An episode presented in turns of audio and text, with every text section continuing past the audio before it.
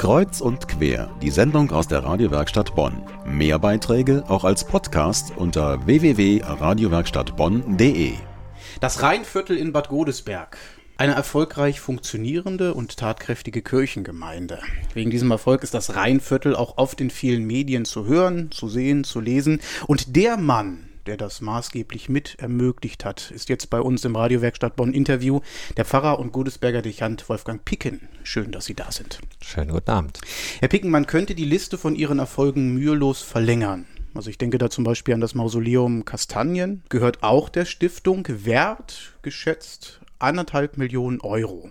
Wenn Sie, Herr Picken, das Rheinviertel so gut managen, Geld reinholen, Unterstützung organisieren, brauchen Sie dann eigentlich noch das Erzbistum Köln oder erklären Sie sich bald für unabhängig? Na, also das ist natürlich nicht unser spezielles Ziel, dass wir unabhängig vom Bistum sein wollen. Das ist ja auch völlig gegen unsere äh, theologische Überzeugung. Wir wollen immer in der Gemeinschaft mit allen anderen unterwegs sein in der Kirche und das macht Kirche ja aus und lebendig. Aber was sicherlich eine Zielsetzung unserer Arbeit ist, wir müssen uns zunehmend unabhängig von reinen Kirchensteuermitteln machen. Und wir Kirchengemeinden müssen, wenn wir alles das, was wir an Lebendigkeit und Aktivitäten äh, so durchsetzen und umsetzen, weiter aufrechterhalten wollen, uns äh, Quellen erschließen, die das möglich machen. Wir kennen das ja aus Amerika, da ist das ja längst und immer schon gang und gäbe gewesen, wo es die Kirchensteuer nicht gab. Und äh, das ist etwas, was wir versuchen. Wir müssen Leute neu für Kirche gewinnen, damit dieser leise Auszug aus der Kirche nicht verhängnisvoll für uns vor Ort wird. Die ganze Arbeit schaffen Sie ja vor allem wegen Ihrer hohen Anzahl an ehrenamtlichen Mitarbeitern. Circa, ich habe mal nachgeguckt, 1200 engagieren mhm. sich bei Ihnen in der Bürgerstiftung. Wie schaffen Sie das, dass die Leute sich in Ihrem Viertel so dermaßen für ihre Arbeit engagieren? Also erstmal muss man feststellen, dass wir irgendwann mal sehr charismatisch und äh, unkoordiniert angefangen haben. Das hat eine Eigendynamik entwickelt, die wir selber nicht übersehen haben. Die Leute sehen es als einen großen Vorteil an, Defizite im näheren Sozialraum lösen zu können. Das ist ja gerade ein Problem, das wir in der Gesellschaft vielfach erleben. Wir sehen Probleme und denken, das müsste die Politik oder das müsste der Bischof lösen und legen die Hände in den Schoß und es bleibt alles so, wie es ist. Und es dreht sich immer weiter nach unten. Und unsere Chance war, Ziele anzubieten, die den Menschen ermöglichten, ganz schnell vor Ort Probleme zu lösen, auch den Erfolg zu sehen, auch den Erfolg selbst für sich zu nutzen. Ich rette einen Kindergarten, ich verändere ein Altenheim, ich mache und tue und sehe gleich, das funktioniert. Wir haben mit wenigen Ehrenamtlichen begonnen. Jetzt sind es eigentlich so viele, dass eigentlich viele zu viele sind, um sie wirklich auch zu leiten und zu motivieren. Wir stehen also vor einer Herausforderung, auch das zu professionalisieren, die Arbeit mit den Ehrenamtlern, denn das ist das eigentliche Kapital was wir in einer Kirchengemeinde haben.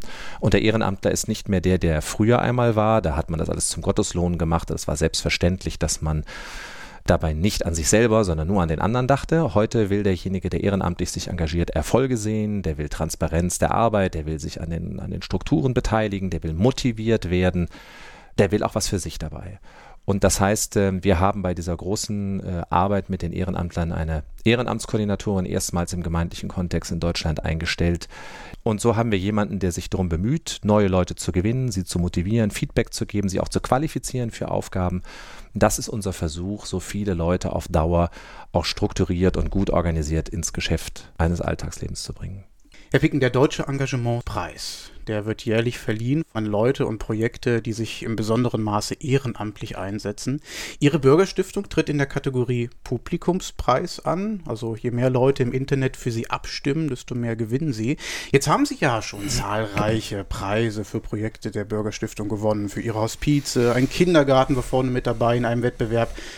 Braucht Ihre Stiftung jetzt noch den Deutschen Engagementpreis? Am Anfang des Jahres habe ich gesagt, nein, wir brauchen den nicht, deshalb haben wir uns gar nicht drum beworben. Weil man muss immer wissen, einen solchen Preis gewinnen zu wollen, macht viel Arbeit. Sie müssen zig Materialien vorlegen und, und, und, und, und. Und dadurch, dass wir letztes Jahr zwei Preise gewonnen haben, habe ich gesagt, Schluss jetzt. Also, das machen wir nicht. Und nun sind wir aber leider unglückseligerweise durch irgendjemanden, der das vorgeschlagen hat, in diesen Publikumspreis geraten und haben einen Tag vorher festgestellt, dass wir dort äh, gelistet sind. Und jetzt müssen wir natürlich irgendwie was aus der Geschichte machen. Vielleicht ist das eine Fügung des Himmels, denn der Deutsche Engagementpreis ist so etwas wie der Engagement-Oscar der Bundesrepublik da nominiert zu sein von 1800 Projekten ist natürlich schon einmal irre. Wir haben ja mal als kleine Pommesbude vor Ort angefangen dass das nach fünf Jahren ein solches Gewicht bekommt, ist schon schön. Es ist eine große Anerkennung für die Ehrenamtler. Deshalb engagiere ich mich jetzt auch dafür, weil ich denke, denen gehört der Preis und die gehören auch wirklich hervorgehoben. Und es gibt uns die gute Möglichkeit, unsere Idee zu multiplizieren, ja, denn das wird äh, gesamtdeutsche Aufmerksamkeit auch für das Rheinviertel bedeuten, aber nicht für uns als Viertel, sondern für die Idee, die dahinter steht. Bürger engagieren sich für ihre eigenen Belange vor Ort und verändern die Gesellschaft, bilden neue Netzwerke und Kirche ist sowas wie Schmelztiegel, Ausgangspunkt für so eine Bewegung. Wir haben ja schon eine Reihe von Projekten in Deutschland, die diesem Projekt folgen, auch in, in Österreich. Und ich würde mir für viele Gemeinden eine Motivation wünschen und vielleicht kann der Engagementpreis dafür eine Hilfe sein. Jetzt ist der Trend ja in vielen Gemeinden oder in der Kirche überhaupt weniger Hauptamtliche und diese Arbeit sollen mehr Ehrenamtliche übernehmen. Jetzt ist die Frage, wo stoßen Sie an Grenzen? Was geht als Ehrenamt nicht mehr?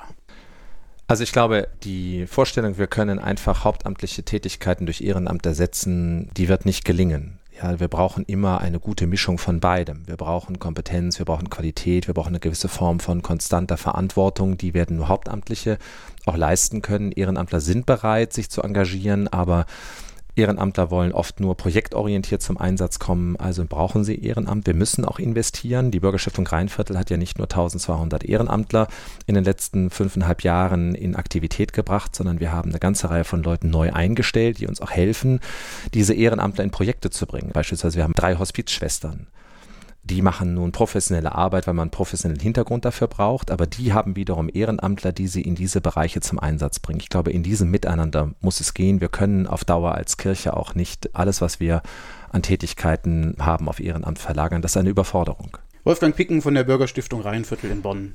Danke, dass Sie da waren. Danke Ihnen auch.